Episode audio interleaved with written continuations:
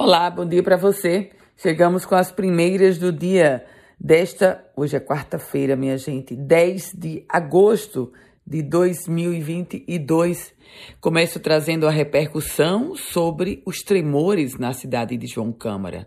Foram nove tremores nas últimas 12 horas na cidade de João Câmara, onde o maior deles teve magnitude de 2,1 na escala Richter. Aliás, esses tremores foram registrados pela estação meteorológica do Laboratório Sismológico da Universidade Federal do Rio Grande do Norte, instalada lá na cidade de Touros. Touros que registrou o tremor no final de semana passado. E a gente fala agora sobre uma ilha na Lagoa de Extremóis. A população de Extremóis foi surpreendida com uma ilha de vegetação do tipo junco que surgiu na margem da Lagoa de Extremóis.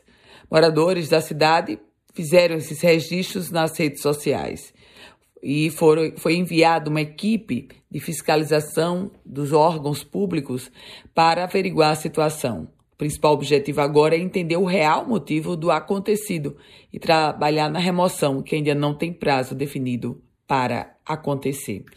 O Rio Grande do Norte não alcança as metas de cobertura vacinal infantil de nenhuma vacina de rotina desde 2018. Esses foram os dados divulgados pela Secretaria Estadual de saúde.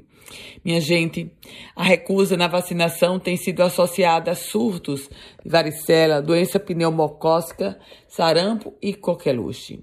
Lembra você que desde 2018 o Rio Grande do Norte não registra a cobertura mínima preconizada pelo Ministério da Saúde, que é entre 90 e 95% das vacinas de rotina para as crianças. Economia. A intenção de presentear paz cresce no Rio Grande do Norte e as vendas devem somar 63 milhões de reais. O valor é 15,8% maior que o do ano passado. E olha só, o vereador do município de Parnamirim, Diogo Rodrigues, que ele que é investigado por fraude no Sistema Único de Saúde, pediu afastamento do cargo uma semana após o retorno das atividades legislativas. O vereador publicou uma nota nas redes sociais. Na mensagem, ele afirma que precisa focar na saúde e fica incompatível no momento voltar às suas atividades parlamentares.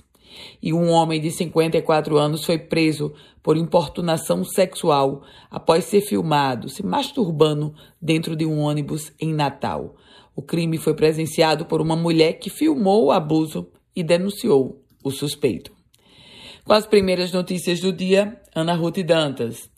Desejo um produtivo dia para você e sempre lembrando que se você quiser compartilhar esse boletim, fique muito à vontade. Se quiser começar a receber esse boletim, manda mensagem para o meu WhatsApp 987 16 8787.